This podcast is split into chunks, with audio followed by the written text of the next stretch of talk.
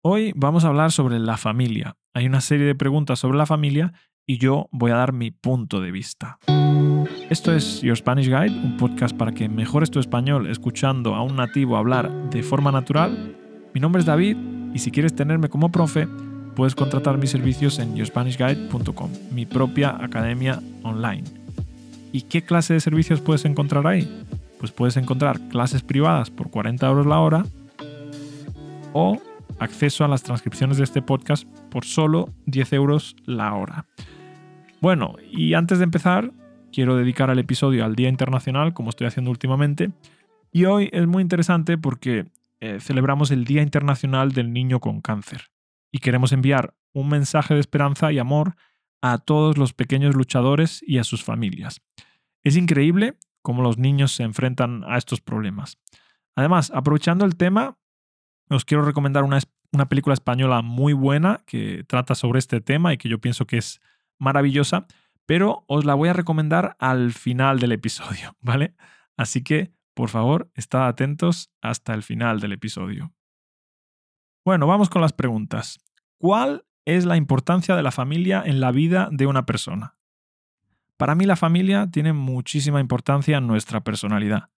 Es cierto que tenemos muchos más círculos de influencia, pero la familia es el primer grupo social al que pertenecemos. De ahí aprendemos muchísimos valores y adquirimos gran parte de nuestra cultura. Cuando eres pequeño, tu casa es como un pequeño país. Tiene sus propias leyes y ahí aprendes lo que está bien, lo que está mal, lo que se puede y lo que no se puede hacer. Creo también que gran parte de los hábitos que aprendes con tu familia te persiguen de por vida. No hablo de hábitos como fumar o morderte las uñas.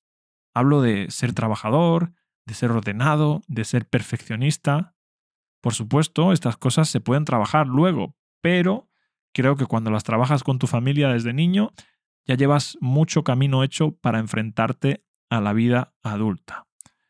Siguiente pregunta. ¿Cómo afecta el trabajo a la vida familiar? Bueno, pues el trabajo, si no lo sabéis, es exactamente un tercio de vuestras vidas, aproximadamente un 33%, ¿no? Y puede afectar de forma positiva o de forma negativa.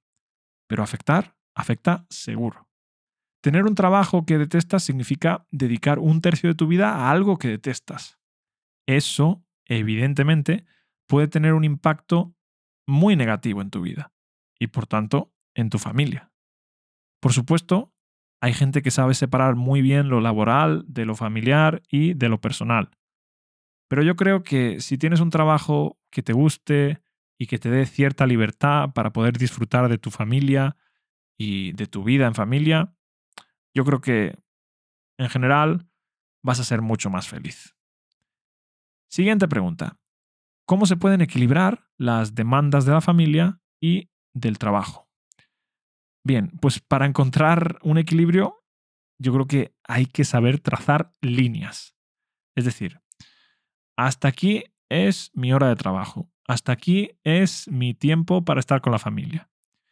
Si estás fuera del horario de trabajo y estás con el portátil contestando emails y sintiendo que tu propio hijo es un estorbo porque te quiere enseñar un dibujito que él ha hecho, creo que estás haciendo algo mal. Tu hijo nunca debería ser un estorbo y menos si estás fuera de tu horario de trabajo.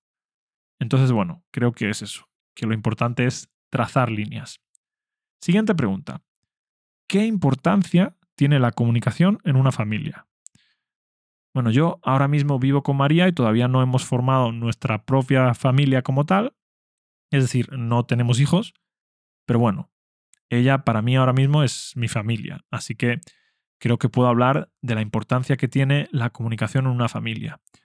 Yo siento que cuanto más compartimos eh, nuestros pensamientos y cómo nos sentimos, mejor estamos. Así que sí, para mí la comunicación es clave para, yo qué sé, resolver malentendidos y para solucionar los problemas y también para rebajar la tensión del ambiente. Siguiente pregunta. ¿Cómo se pueden resolver los conflictos familiares?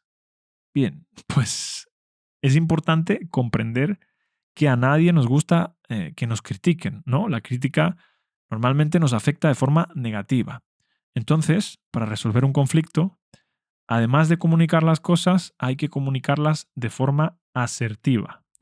Es decir, intentando no herir los sentimientos de la otra persona. Es muy importante también escuchar la perspectiva de tu familia. A veces hay consejos con los que no estamos de acuerdo y creo que ambas partes tienen que ceder un poco, ¿no? La persona que da el consejo tiene que entender que a veces nosotros necesitamos equivocarnos para aprender la lección, ¿no? Y bueno, la persona que recibe el consejo pues también tendría que tener un poco de, empatía, ¿no? Siguiente pregunta. ¿Cuál es la importancia de las tradiciones familiares en la vida de una persona? Pues fíjate que yo creo que es muy importante. En mi casa, nosotros nunca fuimos de celebraciones. La Navidad y los cumpleaños para nosotros eran casi otro día más. Pero ahora que, por ejemplo, tengo el modelo de familia de María como referencia, me doy cuenta de lo importante que es respetar las tradiciones familiares. Es decir, las fiestas, los cumpleaños, las reuniones de los domingos. Yo creo que esas cosas fortalecen los, los vínculos familiares. Siguiente pregunta. ¿Cómo se puede mantener una relación cercana con la familia a pesar de la distancia geográfica? Pues yo, por ejemplo, estoy lejos de mis hermanos y de mi madre, y siento que no soy quien para dar consejos sobre este tema. Creo que tendría que visitarlos más. Pero bueno, también mm, creo que hay que hacer videollamadas. Déjate de llamadas telefónicas así sin más, ¿no? Las videollamadas son mejor, porque tenéis que veros las caras. Y no sé, contaos qué tal os va, hablad como si estuvierais cerca y sobre todo, cuando puedas, visítalos. Aprovecha las fechas señaladas para ver a tus familiares. Y este consejo me lo guardo para mí también, porque yo también tengo que hacer estas cosas. Siguiente pregunta. ¿Qué impacto tiene la tecnología en la vida familiar? Pues cuando yo era adolescente, todavía no existían las videollamadas. Recuerdo a mucha gente que iba al locutorio para poder hablar por teléfono con su familia que estaba en Cuba o en Marruecos o en Argelia o no sé, recuerdo a muchos inmigrantes que iban al locutorio para hablar con sus familiares. Así que nosotros ahora creo que somos unos privilegiados porque podemos coger el teléfono, ¿no? Y por videollamada, a miles de kilómetros de distancia, podemos hablar, podemos vernos las caras. Pero bueno, los que tenían el teléfono antes y no tenían videollamada, creo que también eran privilegiados. ¿Te puedes imaginar cuando solo había cartas? Cuando la gente se iba a la guerra y solo podía comunicarse con su familia por carta? Eso sí que tenía que ser terrible. Me gustaría leer varias cartas antiguas para ver cómo la gente se comunicaba en ese entonces. Así que bueno, sí, para concluir, la tecnología ha mejorado muchísimo la comunicación con la familia que está lejos geográficamente. Pero claro, Hablar de tecnología es también hablar de smartphones, de smart TVs, de tablets. Y en ese sentido, creo que la tecnología nos ha distanciado. Así como las videollamadas nos acercan, la tecnología bajo el mismo techo muchas veces nos separa. Qué ironía, ¿no? Que tengas a alguien tan cerca y sin embargo no os prestéis atención porque estáis los dos mirando una pantalla cada uno la suya muchas veces, ¿no? Yo con mi teléfono y tú con el tuyo. En fin, los seres humanos somos increíbles.